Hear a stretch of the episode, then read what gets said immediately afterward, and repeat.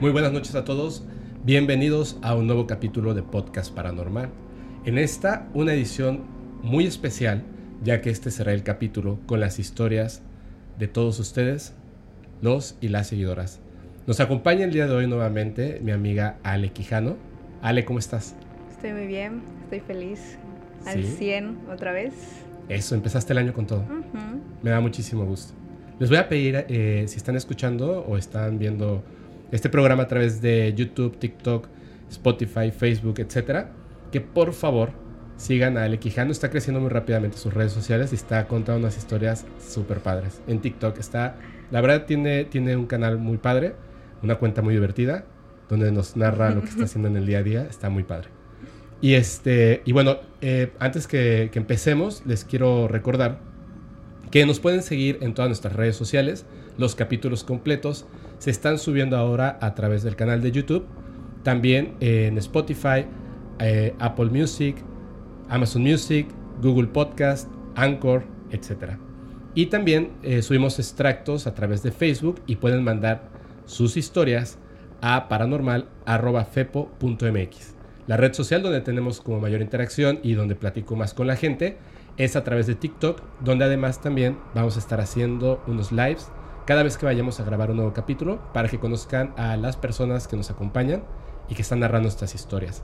Quiero advertirles que este capítulo, eh, además de ser sumamente especial, es tremendamente terrorífico.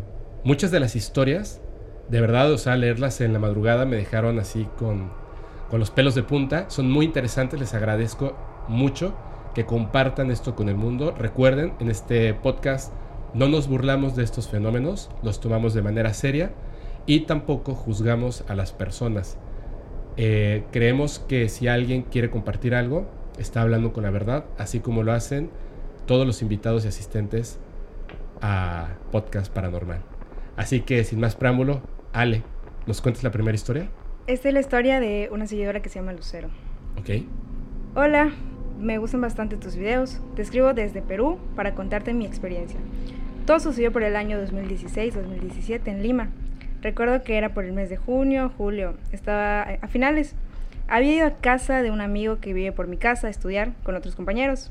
Estuvimos estudiando toda la tarde hasta la medianoche, una de la mañana. Mis amigos pidieron un Uber para irse a su casa y el dueño de la casa me acompañó a mi casa que estaba cerca. Antes de llegar a mi casa hay un paradero del metropolitano y nos quedamos como 10 minutos conversando. Yo miraba hacia el lado izquierdo y él hacia la derecha. Y en eso me di cuenta que mi amigo no me escuchaba, tenía la mirada fijo en algo. Y, le pregunto que, pues, ¿qué tiene? ¿Qué le pasa? Y me devuelve la mirada y me dice, un duende. Yo incrédula le dije, ya no bromes. Pero estaba tan serio que volvió a repetir, mira un duende. Y yo con duda volteo la mirada hacia donde él estaba mirando que eran como 5 o 7 metros. Y efectivamente había un ser diminuto. Estaba al costado de unos autos estacionados y era el tamaño de la llanta. Flaquito. Podría decir que parecía un bebé prematuro. Era demasiado flaco. Con una pierna bien flaquita y el pellejo pegado a los huesos. Un color pálido casi gris. Y caminaba de un lado para otro. Cargando algo entre los brazos. Quería cruzar la pista que era de doble vía y justo en ese momento pensaban muchos carros. Me quedé fría y regresé a ver a mi amigo y ambos vimos cómo cruzó y se iba hacia un parque que estaba a la vuelta de mi casa. Y asustada le dije, ¿me dejas en la puerta del condominio? Y casi corriendo me fui a mi casa, temblando, y no podía dormir. Esa noche me fui a dormir con mi mamá y asustada le conté y me quedé dormida. A los dos días volví a ir a, a casa de mi amigo a estudiar y para el retorno ya no quería pasar por ese lugar y tenía que darme la vuelta para ir a mi casa y eran como las 10 pm por ahí. Y cuando vuelvo a la mirada hacia donde venía esos ruidos y veo que rebuscaba entre los escombros y era el mismo tamaño, de la misma forma y buscaba algo. Y créame que lo vi. Y me fui más rápido que apurada y desde ese día no lo he vuelto a ver. O sea que volvió a ver el duende. O sea, se lo volvió a encontrar y estaba como buscando algo en la basura. Sí. Wow. ¿Esto en dónde pasó? En Lima, Perú. En Perú. Ya ves, o sea, es, es igualito al que tuviste. Como el tamaño de una llanta, flaquito. Pegadito. La piel, la piel pegadita a los huesos. Y de un color grisito. Pero dice que traía algo en las manos. Sí, pero no, no sabe qué. No sabe qué es lo que tenía. Qué miedo. Y luego eh, el chavo este la acompaña a su casa y se regresa solo. Ay, Dios lo bendiga. es que tú te imaginas regresar a tu casa Después de haber visto algo así. y volvértelo a topar. No, no manches. Qué miedo. Es que, híjole, algo tan pequeño, ¿no? Y como es algo totalmente desconocido. Es que, mira, tan solo imagínate que este ser estaba esperando a que crucen los autos. Imagínate que lo hubieran atropellado. Y, y veas, tremenda cosita. La verdad, híjole, qué, qué mala onda lo que voy a decir, pero si lo atropellan, Me lo quedo. yo creo que sí me lo llevo, ¿no? Sería como, como la evidencia de que esto realmente existe. Que no creo que sea capaz, o sea, no creo que, que, que sea posible atropellarlos. Ya ves que te cuentan estas historias que de repente se desvanecen o se mueven tan rápido que parece como si desaparecieran. Ujú. No creo que un coche lo pueda atropellar. Pero, quién sabe, ¿no? ¿Te imaginas que ex- existiera esa posibilidad? Es que además Lima es una ciudad, es una ciudad, eh, digo, está pegada al mar, es, es hermosísima, la verdad, es, y es la mejor comida del mundo, pero eh, es una ciudad, es una ciudad grande, o sea, cosmopolita como la Ciudad de México. Entonces el hecho de ver un duende en la ciudad es como, como bien raro, ¿no? Generalmente son historias que ocurren en lugares los como, los pueblitos, como muy alejados de la sociedad. Qué padre que lo haya visto y qué miedo. Y además lo vio dos veces. Pero imagínate que si lo hubiera atropellado, le daría la vuelta a todo lo que hemos estado hablando sobre los duendes. Ya tendríamos una prueba física. ¿Te digo algo? A ver, Una prueba física. Me contó un... mm, voy, a, tratar de recordar exactamente quién era. Ya me acordé. Y voy a regresar a ese lugar. Es, es un abogado, creo que es un notario, de aquí de Mérida, Yucatán. Es más, alguien que está escuchando lo debe conocer. No sé cómo se llama porque yo fui a entrevistar a una persona para un video que estaba haciendo de un exgobernador de aquí de Mérida. Este notario, en su casa, que fue donde grabamos todo esto, tenía un frasco como de este tamaño con un ser como de piedra adentro. O sea, no era como, como si hubiese sido un ser vivo, era como un ser de piedra o de madera tallado, pero estaba dentro de un frasco con un líquido. Él dice, y no me lo contó este notario, ¿eh? me lo contó un abogado que vendía además, entre otras cosas, vendía artesanías yucatecas. Y me contó que un notario había, había un duende y que un día lo alcanzó a agarrar. Que se movía tan rápido que desaparecía. Pero que un día era tanto que lo veía que un día como que intuyó hacia dónde se iba a mover y lo cogió. En el momento en el que lo toma, el duende se vuelve como de madera petrificada. Como si no fuera real, o sea, como si fuera un objeto de madera tallada. tallada. Y él pensando que, que eso se movía y era un ser vivo, lo metió al frasco con formol, me parece, para que se mantenga. Y lo guardó. Eso es una historia que me contó ese abogado. Muchos años después, voy a grabar a estas personas para un video de un ex gobernador de aquí de Yucatán eh, por su aniversario luctuoso y shalala. Yo no me acordaba de esta historia, me la contaron mucho tiempo antes. Y de repente empieza a llover fuertísimo que no podíamos grabar. Entonces dejamos de grabar porque era tanto el ruido que no se escuchaba el audio bien. Esperamos a que pasara la lluvia, era una tormenta. Y estábamos en el estudio de este notario, lleno de libros, impresionante. Y pues yo no tenía nada que hacer y mi teléfono se había quedado sin batería. Entonces ni siquiera podía ponerme a jugar o algo. Y estaba literalmente sentado viendo los libros que me llamaban mucho la atención. Y de repente veo y en la parte de arriba estaba un frasco con un duende tallado. Y el señor era muy, estaba muy grande. y Era como, como una persona difícil, ya sabes. O sea, no era así como que se pusiera a platicar ni nada, era como muy serio y tal. Y le dije, oiga, ¿eso de allá es un duende? Y me dijo, sí, y es de verdad.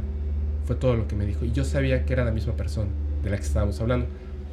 Sí sé quién me contactó con esa persona. Entonces le voy a pedir, espero que por lo menos nos puedan conseguir una fotografía.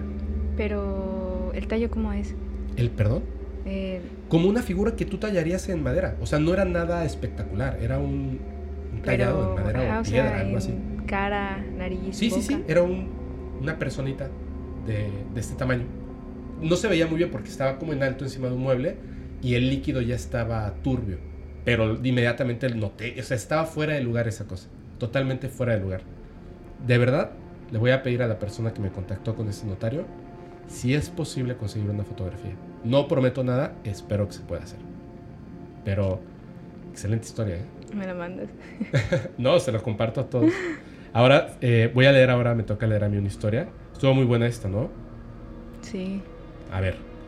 Esta historia eh, es de una persona que se llama Litzy Hasp. Ella eh, nos comenta que justamente cuando escuchó el, uno de los últimos podcasts, el del ovni diminuto de Kochi, es una historia que a mí se me hace, en términos de ufología, la cosa más extraña del mundo. Aunque hay una película que me gusta mucho que se llama Milagro en la calle 8, de unos ovnis diminutos. ¿Lo has visto alguna vez?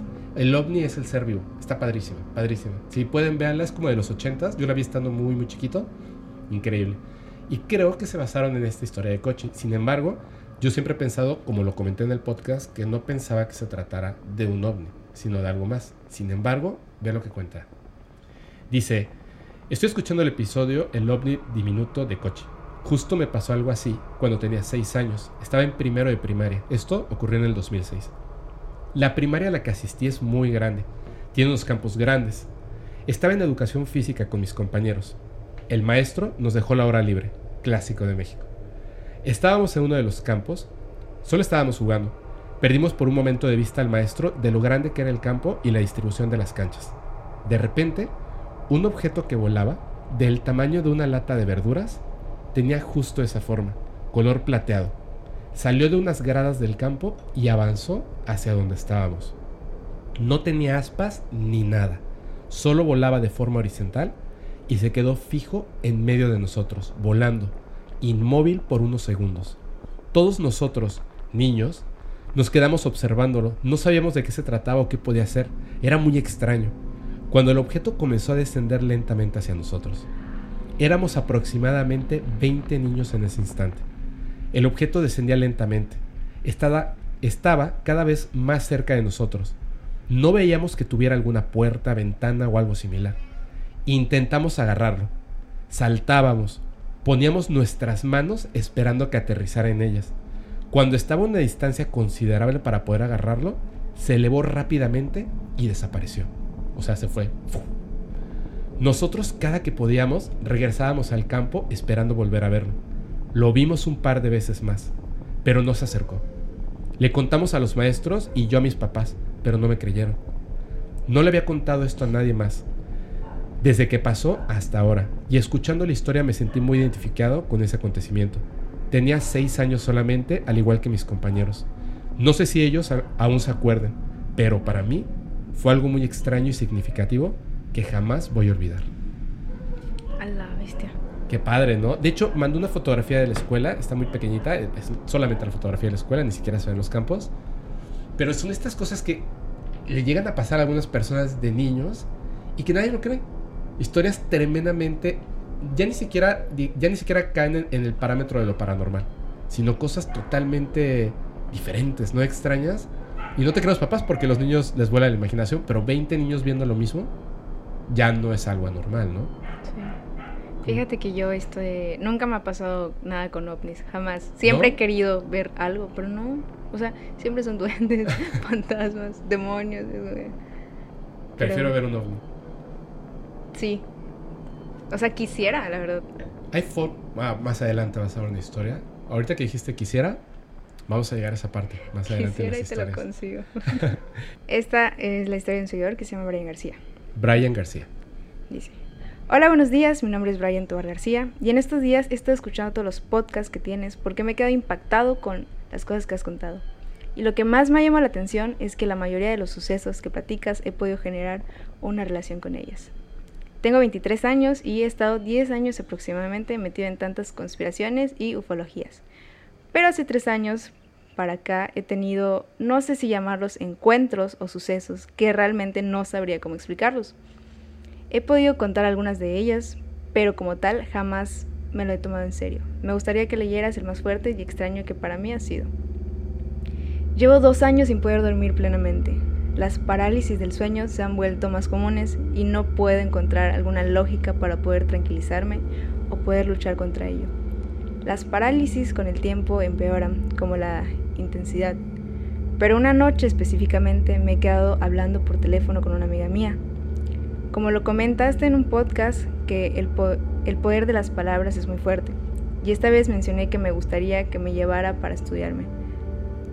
O sea, él estaba pensando en que quería que estos seres se lo llevaran para que lo pudieran estudiar a él. O sea, él se estaba ofreciendo mentalmente. Obviamente lo dije sin pensar en lo que podía pasar. El problema es que yo ya lo había hablado con muchas veces y lo había repetido tanto que en esa noche, que cuando quedé dormido en la madrugada empecé a escuchar un ruido extraño, como un zumbido, y sentí como me comencé a levantar, pero sin poder moverme. Y sin poder abrir los ojos, intenté gritar, pero tampoco podía.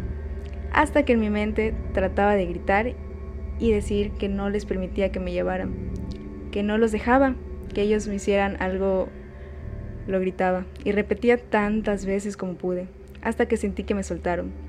Quedé acostado en mi cama y traté de entender lo que había pasado. Esa noche no pude dormir del miedo de lo que había pasado. Dos semanas tuve tranquilidad hasta que sigo hasta la fecha teniendo sucesos extraños en las noches. Espero puedas leerme, excelente podcast, me gusta mucho y he encontrado un poco de alivio al saber que no soy el único. Saludos Brian. Mira qué fuerte porque eh, aunque ustedes no lo crean, hay una cosa que un psicólogo estuvo investigando durante mucho tiempo.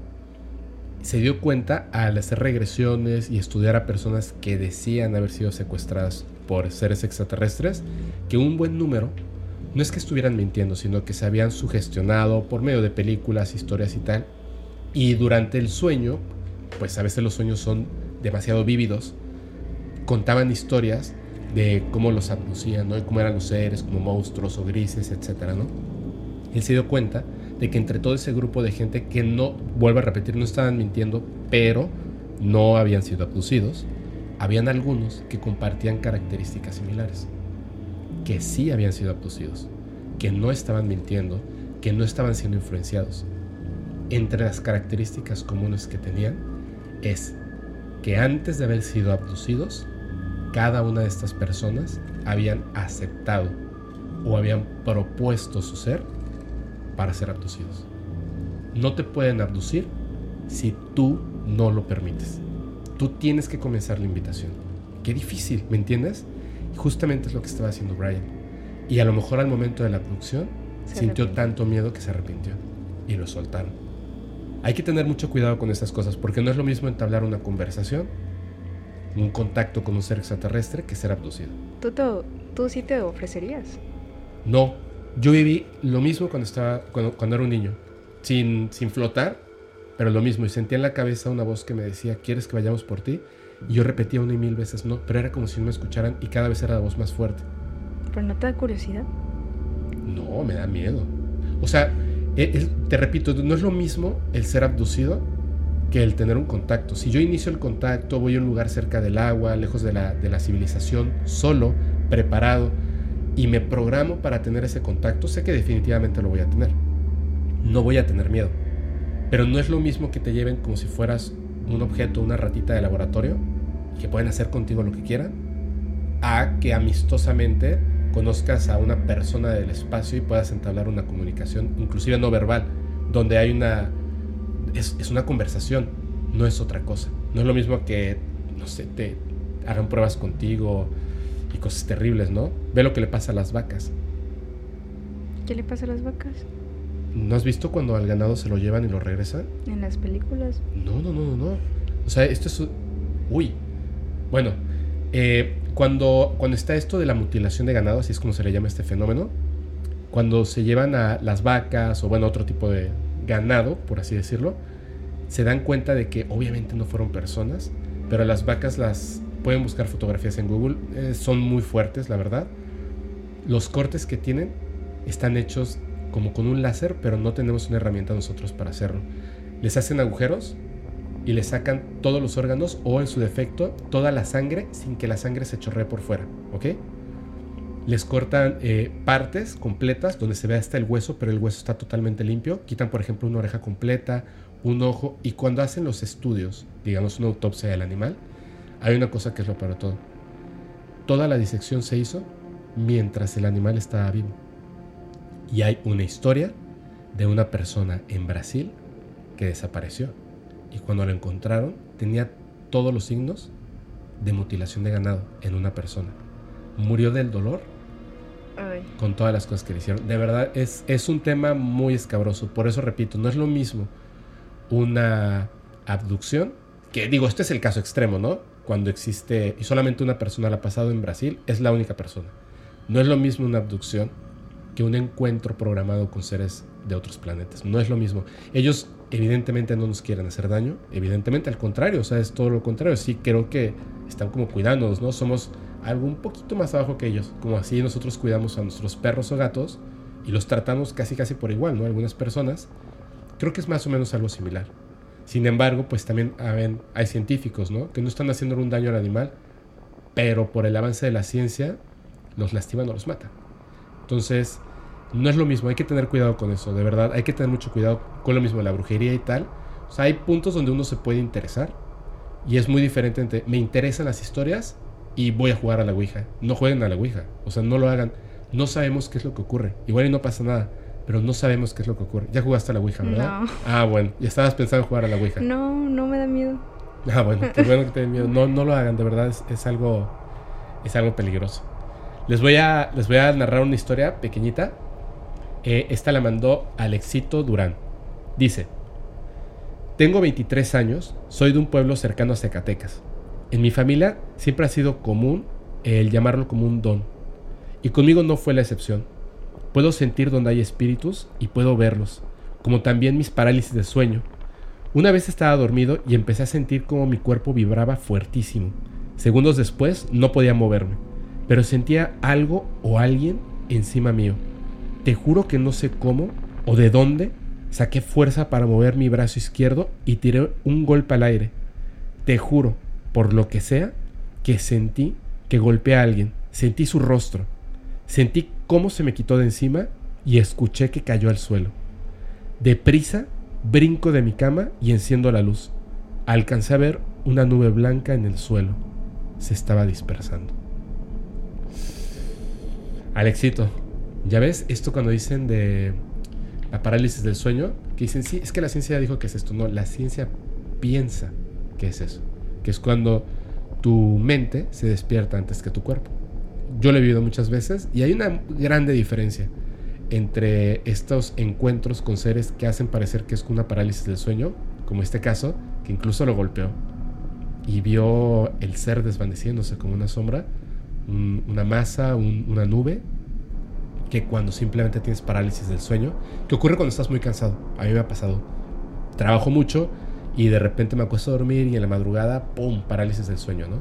Me despierto y no puedo moverme y tal, ¿no? Se siente una presión en el cuerpo, pero no es lo mismo. O sea, no hay nadie en mi habitación, estoy solo. Y es una desesperación muy fea. O sea, es muy feo porque te quieres mover, no puedes. Pero es diferente la parálisis del sueño que los encuentros con estos seres. Mi opinión. Nunca he tenido ninguna de las dos. ¿No? No, pero las dos. Es que soy muy curiosa.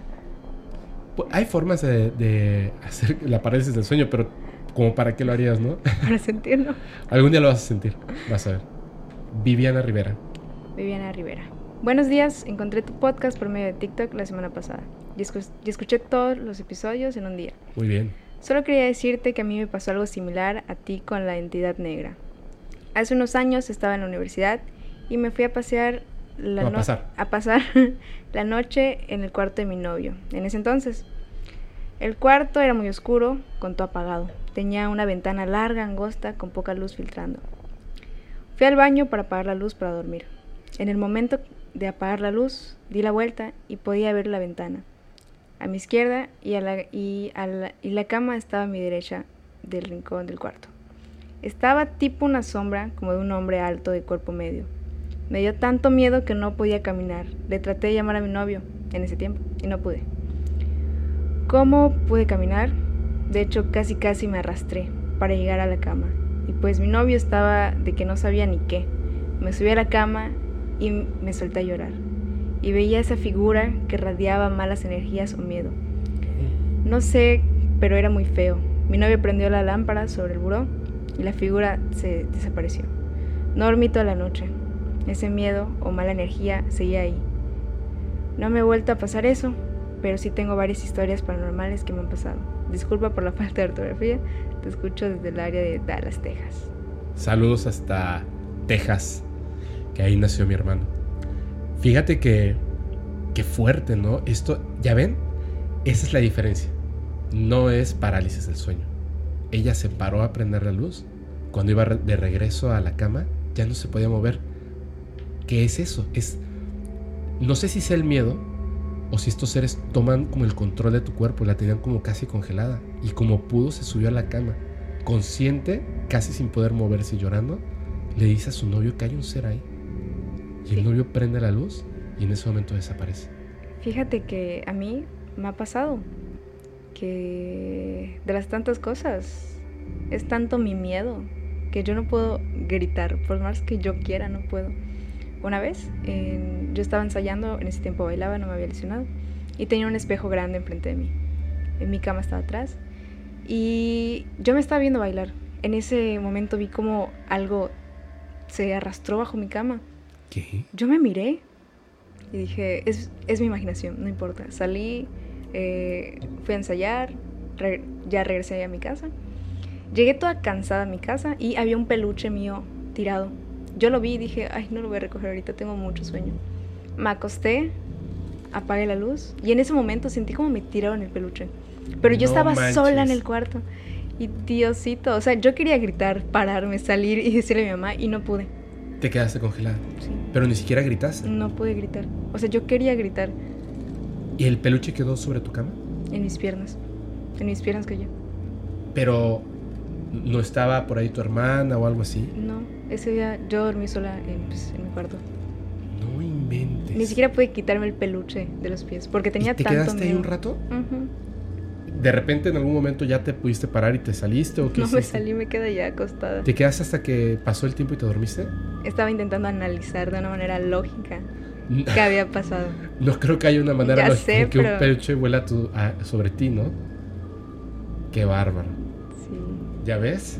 A ver, ahora voy a contar esta. Se llama Yasmín Ingrid Cuevas Mendoza. Yasmín, muchísimas gracias. Mucho gusto. Mi nombre, como lo pudiste apreciar, es Yasmín. Bueno, pues he tenido un poco de experiencias paranormales en mi corta vida. No sé si sirvan de mucho, pero aquí van. Yo siempre he sido una persona que le gusta lo paranormal y a veces incluso yo he tratado de buscar estos seres. Mi familia siempre ha tenido contacto con este tipo de seres. Se podría decir que es hereditario. Uno de esos contactos es cuando yo tenía alrededor de 6 o 7 años. Mi casa tiene dos pisos y en la parte de arriba están las recámaras y abajo la cocina, sala y baño. Una de las veces que salí con mi familia a hacer algunas compras, dejé mis ventanas abiertas, ya que no me gustaba cerrarlas. Para esto la casa de mis abuelos y mis tíos son casas diferentes, están en el mismo terreno, las conecta el patio. En esa ocasión, en, esa ocasión en especial, solo estaba mi primo, que es un año mayor que yo, y un tío. Tardamos un poco, y cuando llegamos, antes de que anocheciera, crucé la puerta y mi primo se me quedó viendo asombrado de que yo no estaba en mi casa. Preocupado le pregunté a mi madre que si no me habían dejado encerrada en mi casa, a lo que mi madre le respondió que nunca ha hecho eso. ¿Por qué en esa ocasión sería diferente? Mi primo le comentó que me había visto asomarme por mi ventana y estar ahí un largo rato. Claro que con la lógica eso era casi imposible, ya que mi ventana está un poco alta y yo desde siempre he sido chaparrita, además era una niña.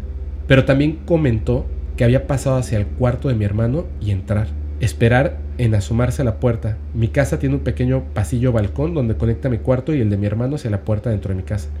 También dijeron que después de eso ya no me vieron, pero escuchaban cómo dentro de la casa había ruidos raros, como la televisión encendida, choque de vasos, vajillas, etc. Pero siempre había algo raro. Ya cuando tenía más o menos la misma edad, en primero, segundo, el, el primero o segundo de noviembre, en mi cuarto, mi hermana puso unas flores blancas enfrente de una imagen religiosa. En ese tiempo yo compartí la recámara con mi hermana mayor. No había pasado mucho desde que las pusimos, bajamos a cenar, y yo tuve un juguete de carrito que cuando lo arrastrabas hacía un sonido de reloj. Ese juguete dejó de sonar y simplemente estaba ahí, existiendo. Cuando bajamos a cenar escuché ese mismo sonido que hacía mi juguete, pero la verdad no le tomé importancia. Subimos de nuevo al cuarto, mi hermana y yo. Al entrar, el florero estaba tirado y las flores les habían quitado los pétalos y estaban de una manera circular enfrente de la imagen. Nos asustamos y decidimos dejarlo así. Al día siguiente, mi hermana no se encontraba ya que había salido. Subí al cuarto de mis papás a cepillarme el cabello. Había salido de bañarme y el cuarto de mis padres y el mío lo conectó una puerta. Entonces, el espejo daba directamente hacia la puerta. Y estaba abierta. Entonces, cuando volteé a ver la puerta, fue el peor error. Vi un niño sin rostro, parado ahí. Para mi edad me asusté. Bajé corriendo las escaleras. Le conté lo sucedido a mi madre.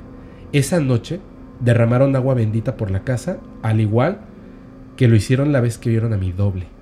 De hecho, desde ese día creemos que había uno o dos espíritus de niños. Una niña, la que pensamos que era mi doble, y un niño, el cual está en el cuarto de mi hermano, ya que en las madrugadas se escucha cómo juegan con canicas o con sus carritos. También hay veces en las cuales he sentido que me tocan. Sé que son historias, pero quería poner mi granito de arena y te lo agradezco mucho.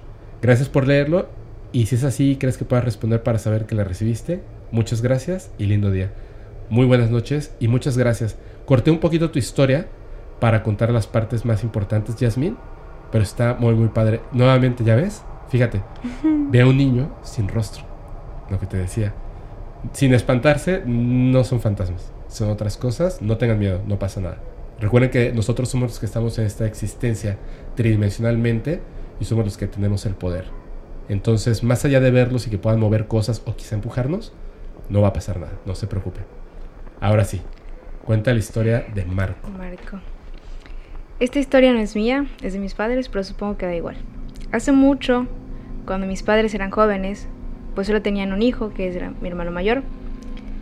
Tengo que resaltar que mi hermano en ese momento solo tenía un año, y pues él siempre estaba en su cama. Un día mis padres fueron a comprar despensa y compraron un pan bimbo. Acomodaron todo, subieron y durmieron a la mañana siguiente al despertar, vieron el pan en el piso. No sería nada raro. Pero el problema era que el pan estaba guardado en un mueble, con puertas que teníamos en la cocina. Pero aún peor es que ese pan tenía una mordida, una mordida humana y adulta. Como resalté, mi hermano tenía un año, no podía beber, No podría ver. ver, perdón. Y el hecho o algo así. Y otra es que mis padres no tenían mascotas ni nada de eso. Mis padres se asustaron obviamente y empezaron a poner cámaras en la casa, pero jamás pasó algo otra vez. Hasta dos años después, donde mi otro hermano nació. Mi hermano recién estaba cumpliendo sus tres años y mis padres querían hacerle su festejo. Así que antes del día de la fiesta compraron un pastel y lo guardaron en la nevera. A la mañana siguiente, otra vez, estaban atónicos al ver una mordida limpia y más grande en la comida. Ellos tiraron el pastel por miedo a que algo a algo que no conocían. Y desde ese día no pasó nada más que verduras y frutas, con mordidas adultas, e incluso mordidas muy profundas. Pero cuando yo nací empezó a estar peor, ya que esta vez la comida parecía casi hecha líquido y pues nosotros éramos niños muy pequeños para hacerles esas cosas. Mis padres se mudaron de ahí y nunca supieron qué fue lo que mordía nuestra comida. Saludos y quiero decirte que tengo otra historia que es de cómo mi tío veía cosas de pequeño. Qué miedo que encuentres tu comida mordida. No me queda claro cómo era la comida líquida, ¿sabes? Pero... O sea, Ay, como... mi perro. Perdón. O sea, líquido. Yo quiero pensar que lo mordía y lo vomitaba, ¿no? Ay, no sé. Está bien raro ¿O de qué otra manera puedes hacer líquida la comida? Qué, qué buena decisión tomaron los papás de poner cámaras. Hubiera estado genial que hubieran captado algo. Pero encontrar el pan mordido. El es que ya es, una presencia muy fuerte. Sí. O sea, te jodieron en el cumpleaños. Mordida, mordida, pero se la dio un fantasma. Mira. Uy, esta es, es muy buena. Ver. Se llama Anuar. Dice, hola, ¿qué tal? Muy buenas noches. Mi nombre es Anuar. Y les quiero platicar sobre las historias que nos contaba un tío. Ya es una persona de 70 años y pico. Él se encontraba viviendo, ya pensionado, en un pueblo de Oaxaca. Cuando llegamos a ir al pueblo, él nos visitaba con gusto. Era típico que todos los tíos, sobrinos, primos, etcétera, le preguntaran, oiga tío, ¿ya no lo han contactado? Ala. Imagínate qué tan común era, ¿eh? Lo que contaba, que le dijeran eso. Y así le empezaba con sus relatos. En una ocasión unos primos y yo le dijimos que queríamos saber más sobre aquellos acontecimientos. Nos invitó a su casa. Gran sorpresa. Tenía una mesa preparada con muchas libretas cartulinas llenas de dibujos. con fecha, hora y lugar, hubo un dibujo que me llamó mucho la atención. Él decía que ya tenía contacto con estos seres que lo buscaban y que le avisaban cuando estaban por visitarlo. Bueno, a lo que voy. En ese dibujo era una ilustración donde él se encontraba en una alberca con unos amigos. Un compañero se ahogó y comenta que antes de ese suceso, estos seres le enviaron un mensaje hacia su mente de cómo poder volver a hacer respirar a esta persona que sufrió el accidente en la alberca. Que no sabe cómo, pero esas voces llegaban a su mente. Recalca, no tenía demencia ni esquizofrenia. Con lo que le dijeron las voces, pudo rescatar a su amigo. Después, nos llevó a un pasillo en su casa donde tiene una puerta con candado. Nos invitó a pasar y tenía tres ilustraciones. Un hombre negro, como en la película de Hombres de Negro, un ser gris. Nos cuenta que ellos ya tienen mucho tiempo viviendo entre nosotros. Y un ser muy hermoso, rubio y de piel muy clara. Nos dijo que era una mujer que lo visitó en una ocasión. Es algo realmente verídico. También nos cuenta, él vivía en Ciudad de México, pero estos seres le recomendaron que se fuera a vivir lejos de la ciudad. En una ocasión, el tío, platicando con mi abuelita, le decía, hermana, no puedo dormir con este calor. Hermano, ¿por qué no duermes con la puerta abierta o la ventana? Lo que le contestó hizo que tuviera miedo esa noche. Mi tío le contestó a mi abuelita, hermana, no puedo dormir con la ventana o la puerta abierta, porque unos ojos verdes me vigilan en la noche. Cabe mencionar que esta casa donde él habita tiene una energía muy pesada y densa. Saludos. ¿Qué te pasó? No, es que, no sé, empecé a sentir algo raro. Yo tengo escalofríos. O sea, no, acá. Así como... Ay, no, no. no sé. Y, ajá... Ah, no sé. Y ya pues... Está, está fuerte esta historia, ¿no? O sea, tu tío es contactado por varios seres extraterrestres, quiero entender. Pero me parece increíble que antes de que ocurriera el accidente con su amigo, le dijeran cómo salvarlo. Y él, sin tener conocimiento de cómo dar respiración de boca a boca o no sé, salvó a su amigo en, en una alberca cuando tuvo un accidente. Y tenía esta puerta con candados donde tenía como estos dibujos que él había hecho de los seres que lo visitaban, las cosas que le decían, y que no podía dormir en las noches con la ventana abierta porque había unos ojos que lo vigilaban. Está padre, ¿no? Es- esa historia me gustó mucho, mucho.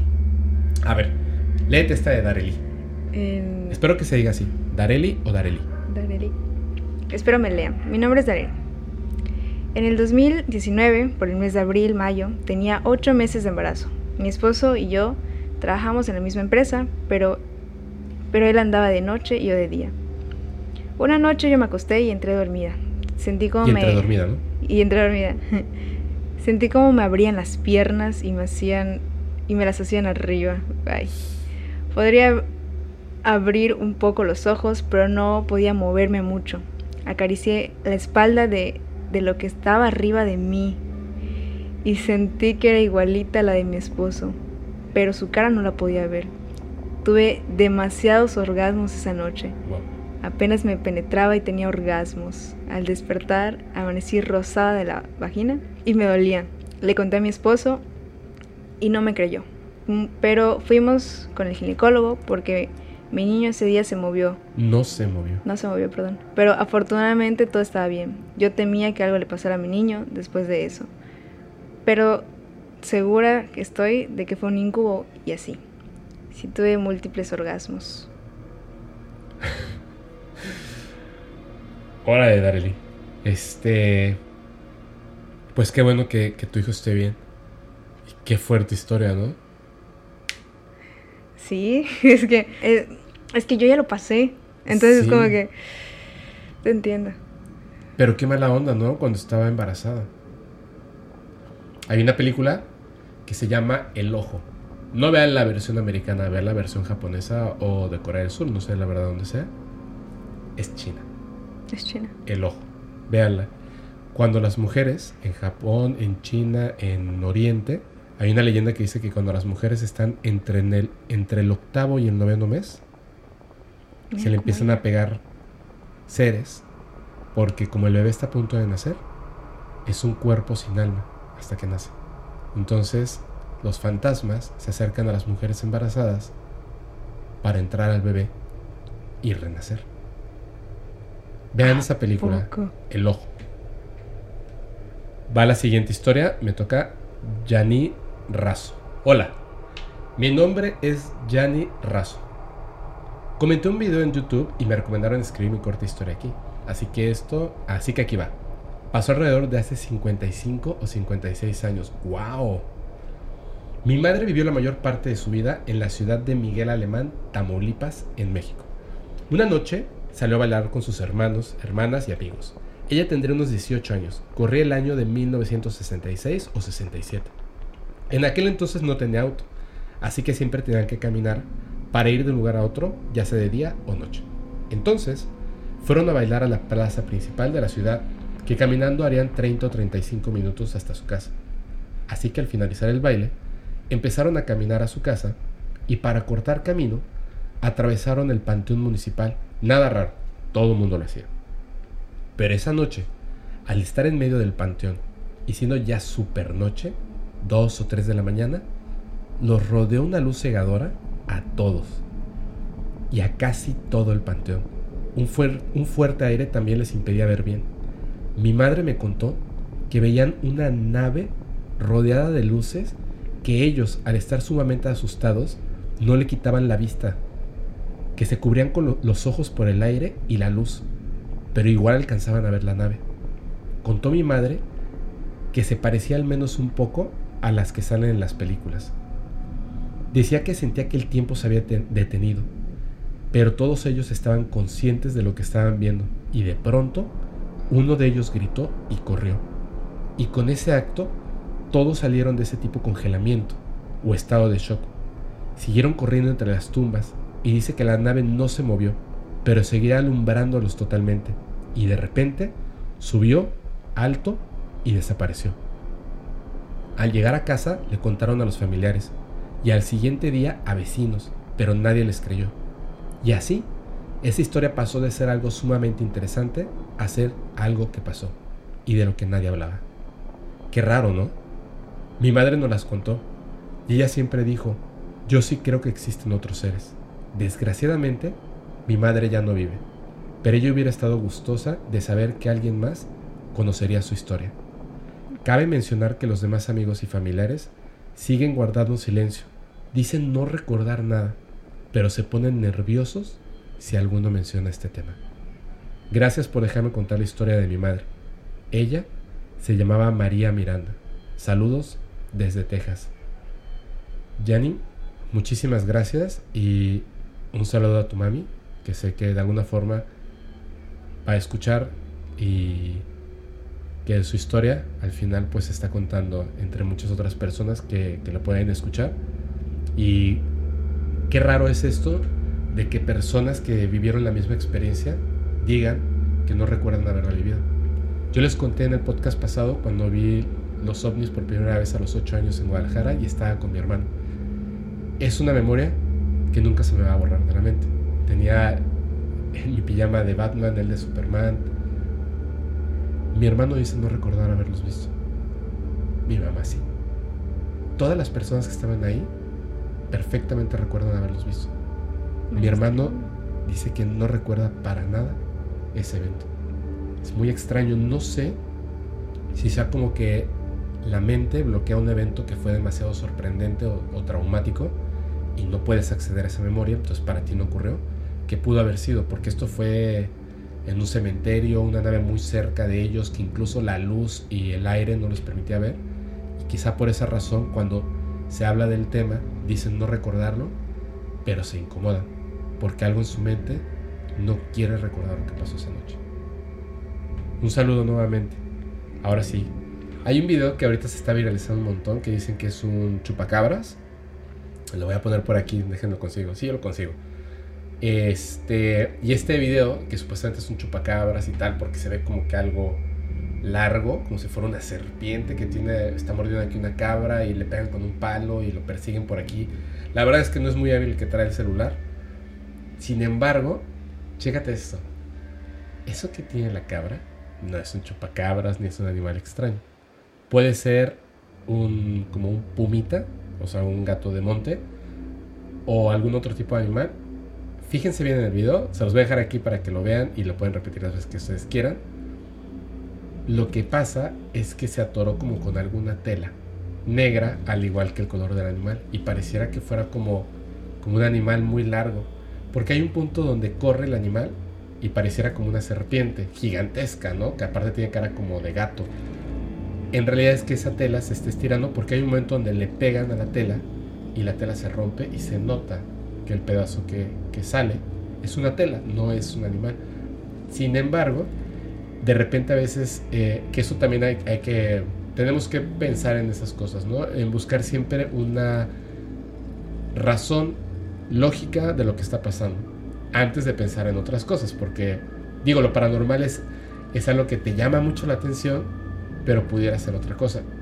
El este, a ver, todavía nos faltan varias historias. Les voy a contar esta que nos mandó Francisco Silva Martínez. Está muy padre. Hola amigo, ¿cómo estás?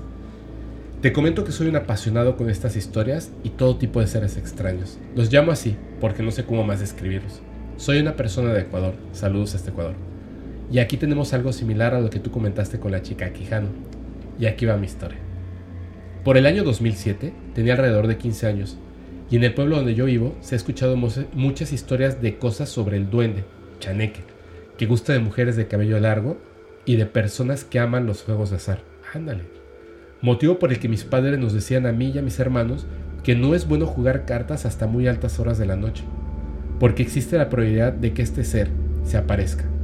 A mis 15 años de edad solemos tener como tradición salir de cacería por las noches con mis amigos solo por molestar y tener algo que hacer en las noches.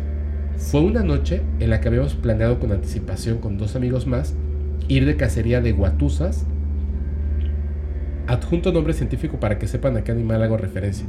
Daciprocta puntata. Y teníamos como segunda opción de que en el caso de no encontrar el mencionado animal, robaríamos gallinas para comerlas en un guisado. Órale. Era una tradición de todos los jóvenes de mi pueblo llamado huigra al llegar la noche nos encontramos con mi amigo, que éramos de la misma edad, y decidimos ir con el otro integrante, que por motivos maritales, ya que era mucho mayor que nosotros, se negó a ir. Nos dispusimos a llegar a un terreno con muchos árboles de aguacate y chirimoya, sitio que se prestaba a cualquiera de las dos opciones. Habíamos entrado y no encontramos ninguna guatusa, y decidimos robar una gallina escondidas. Y en modo de reptar, como tú mexicano debes conocer, el árbol de aguacate bota muchas hojas secas, así es, y se acumulan en el piso, provocando que el caminar se escuche crujir el piso. Mientras nos adentramos en la oscuridad con la simple luz de la luna y con una escopeta en mano, escuchamos que alguien entró detrás de nosotros, por lo que nos asustamos y nos escondimos, colocándonos las hojas secas sobre nuestros cuerpos, esperando que el dueño pase y no nos encuentre pensaron que había una persona y decidieron esconderse bajo las hojas. Al darnos cuenta que los pasos que habíamos escuchado no eran de una persona adulta, nos sentamos en el, en el piso esperando ver qué era.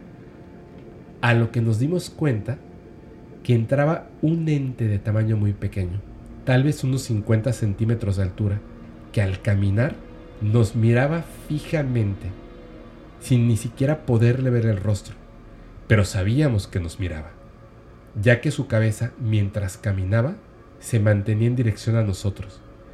Se escondía en la base de un árbol de aguacate y lo único que pudimos hacer, disparar la única carga que traíamos en el arma y salir corriendo del sitio para llegar a casa y contarle a nuestros padres, los cuales nos dijeron que habíamos visto un duende.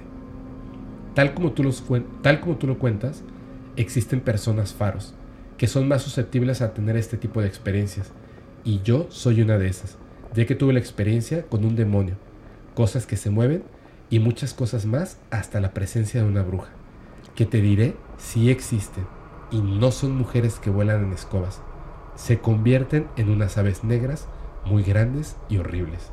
Es todo en cuanto puedo contar en base a mis experiencias.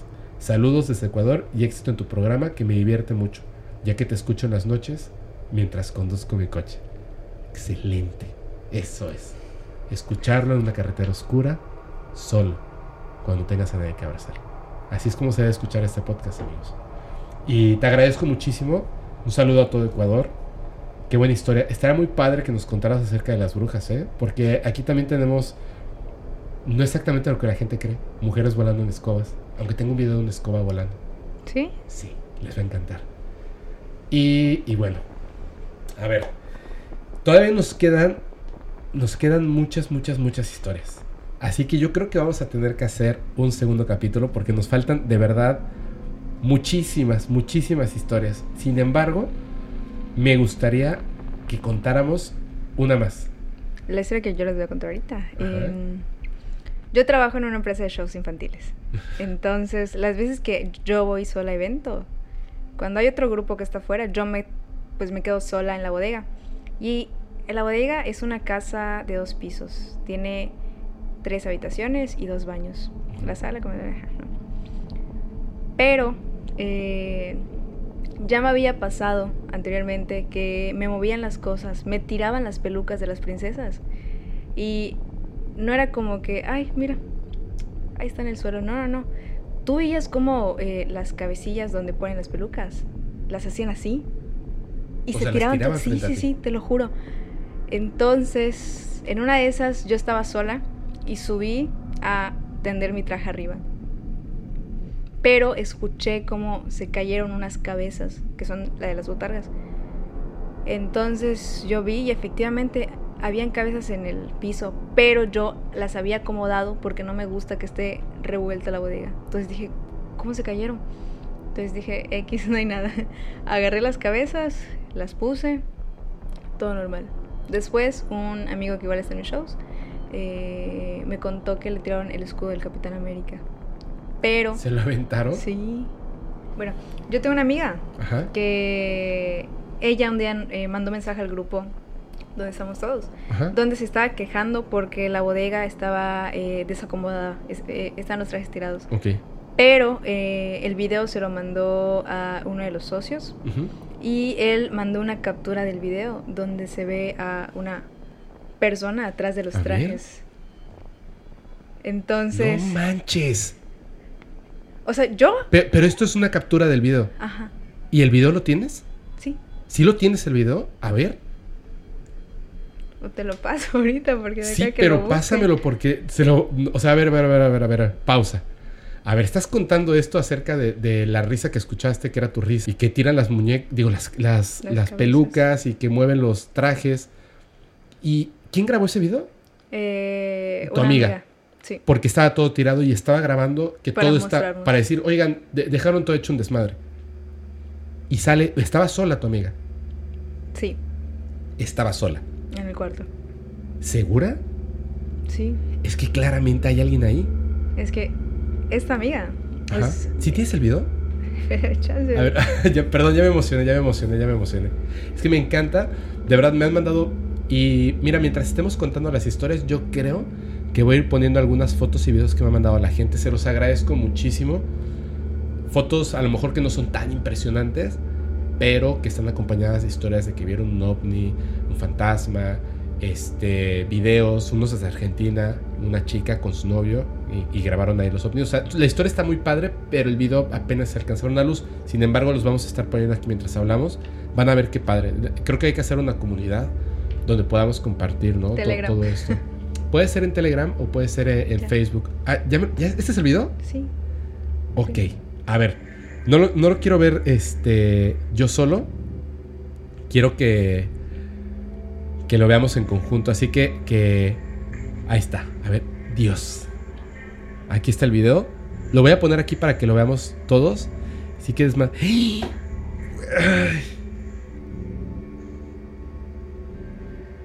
O sea, No inventes, eh, no inventes. Este video lo mandaron en la noche porque ellos estaban llegando de evento. Ok. Pero como a mí Chenku, porque está en Chenku, la, pues, la bodega, a mí me Es da mucho colonia. miedo esto de... O sea, Chenku. Así le decimos en, a la bodega. Sí, bueno, está ahí en Chenku, ¿no? Entonces Chenku. Entonces, lo mandaron en la noche. Yo no vi el video porque ya había, ya había visto la captura y dije, no, ni... ¿Qué voy a ver? O sea, si ya me pasaron estas cosas, ¿qué voy a andar viendo otra vez? Oye, ¿y esa casa no tendrá alguna historia o algo así? No sabría decirte la Ay, verdad. tienes que preguntar. Pero Está buenísimo. que te guardaste la, la mejor historia para el final, ¿eh? wow. A ver, vamos a mostrar el video, por favor. En este capítulo, de hecho en Spotify les voy a dejar ahí una caja para que puedan poner sus comentarios. Comenten cuál de las historias fue la que más les gustó. Y si están viendo este video en YouTube o en Facebook, por favor, ¿qué piensan ustedes del video que nos compartió? ¿Y ¿Sabes qué? La cabeza que más me tiran, siempre es la que más me tiran. Es la de Goofy. O sea, yo la veo y digo... Pero estaba Goofy por donde estaba... Este, no, no, no, es que em, los cuartos los, los tenemos separados. Ah, Zapatos y trajes y cabezas. O sea, hay un cuarto de cabezas. Sí, uno de trajes, abajo las botargas grandísimas y un cuarto para atender. Órale. Entonces, cuando tú vas a subir tu cabeza, porque tienes que subirla tú, pues están todas las cabezas viéndote. Pero la de Goofy, te juro que estoy asentado en mi cabeza. Y, se cae. ¡Pam! voy, le digo, hola, ¿cómo estás? La agarro, la recojo yo bien amable, la pongo en su lugar y salgo. Pero... a lo mejor algún día van a... Ojalá y consigan más videos, ¿eh? Está bueno, está, está padre. La verdad está... Qué, qué bueno... Qué bueno que me lo pasaste. Porque muchas veces me cuentan durante los podcasts, sí, te puedo conseguir la foto y tal. Y luego no me las mandan. Se les olvida lo que sea, ¿no? Pero ya aquí tenemos el video, así que lo van a poder ver. Y también si puedes, bueno, la, foto yo la pongo, ¿no? De la captura. Ah, ok, así, te voy a contar esta historia. Me la contó una persona que además pues también me dijo que anónimo, ¿no? Pero es una persona que conozco. Me dice que hace, hace un tiempo, yo no sé si está, o sea, yo no sé si es real o no, me parece muy interesante. Me dice que hace un tiempo eh, fue a casa de sus abuelos y hace cuenta que ya sabes, iban a visitar a la abuela, al abuelo y tal. Y después, pues como que los familiares se ponían a hacer carnes asadas o se, pues, se podían hacer como que sus cosas, ¿no? Y la abuela le gustaba tejer. Cuando entrabas a la casa, abres la puerta, una puerta pesada de madera, pesada. O sea, no se abría con el viento, había que empujarla así con fuerza. Y había como el sillón este, el principal, el de una persona, y ahí se sentaba su abuela a tejer. Entonces, eh, estaban, creo que haciendo carnes asadas, y de repente escuchan a su abuela gritar. Entonces él corre en ese entonces tenía como 23 años, entra, la puerta estaba abierta y estaba la abuela gritando, estaba como muy asustado, o sea, abuela, cálmate, cálmate, ¿qué pasa? ¿Qué pasa?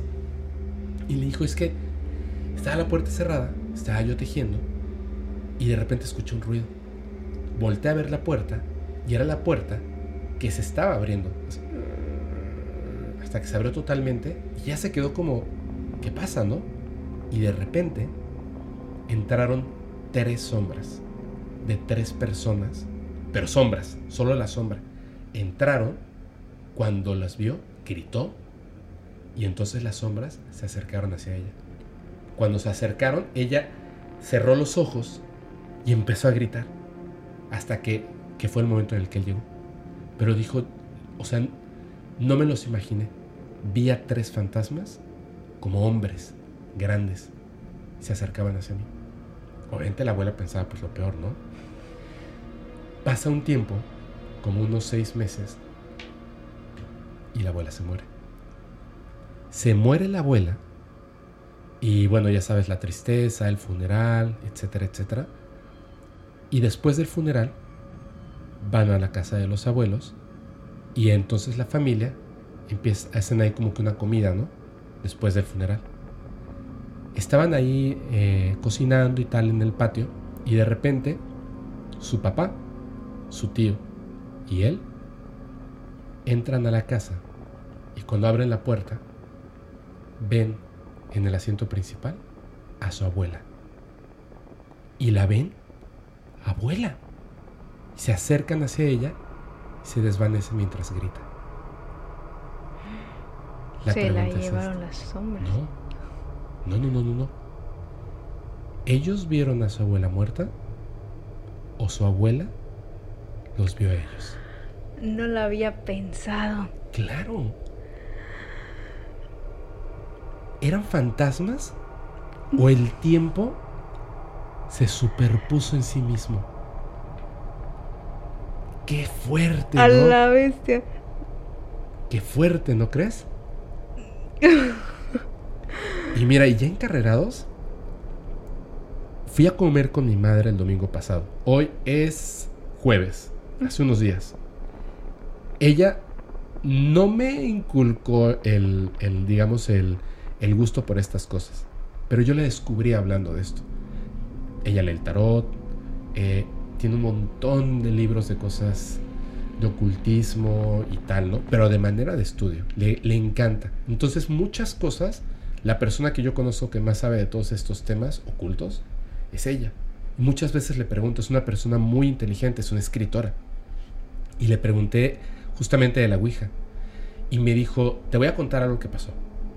Eh, en aquel entonces, hace mucho tiempo, ella tenía una amiga que se llama Estela y estaban juntas en la universidad. Eran tiempos totalmente distintos. Mi abuelo, que en paz descanse, el cual me contó muchas historias, no dejaba que la amiga de mi mamá la fuera a visitar el novio. Aunque era casa de mi abuelo, no le gustaba que otro hombre fuera porque no estaban casados, ya sabes, otros tiempos. Entonces, ella tenía que salir para ver al novio. Un día, aunque el novio nunca se aparecía en la casa de mi papá, llegó y dice a mi mamá que estaba pálido. Estaba totalmente pálido, espantado. No le importó lo del abuelo. Y mi abuelo era un tipo muy fuerte, o sea, así como cuidado, ¿no?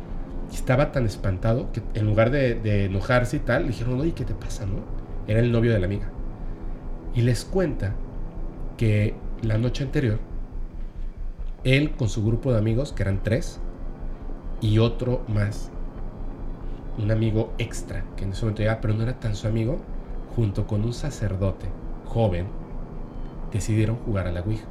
El sacerdote le decía no lo hagan y tal y tal y tal, pero con la curiosidad dijo, bueno, yo voy a ir a ver qué onda, ¿no? Entonces fueron, empiezan a jugar.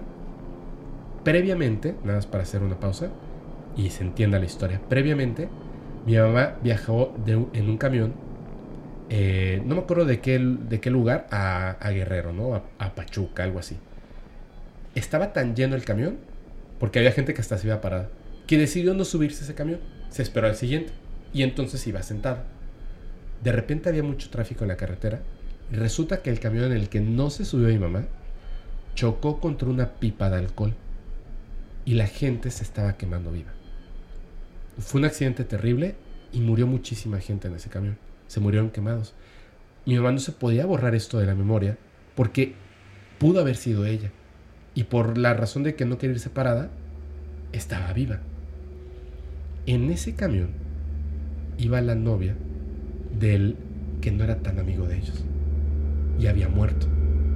Cuando estaban jugando a la Ouija, él de repente dijo, quiero hablar con Margarita.